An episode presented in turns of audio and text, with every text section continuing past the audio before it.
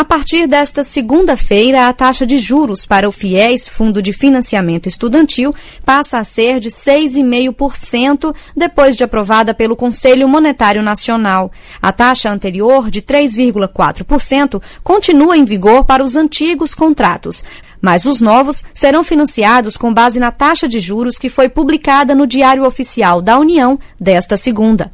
De acordo com o governo federal, o aumento na taxa de juros é uma tentativa de fortalecer a sustentabilidade do FIES enquanto política pública permanente de inclusão social e de democratização do ensino superior.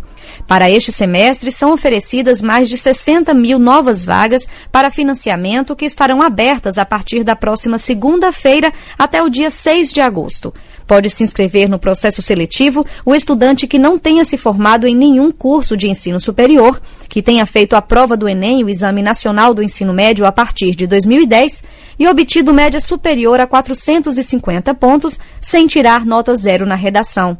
As informações sobre o programa estão no site cisfiesportal.mec.gov.br. De Brasília, Sayonara Moreno.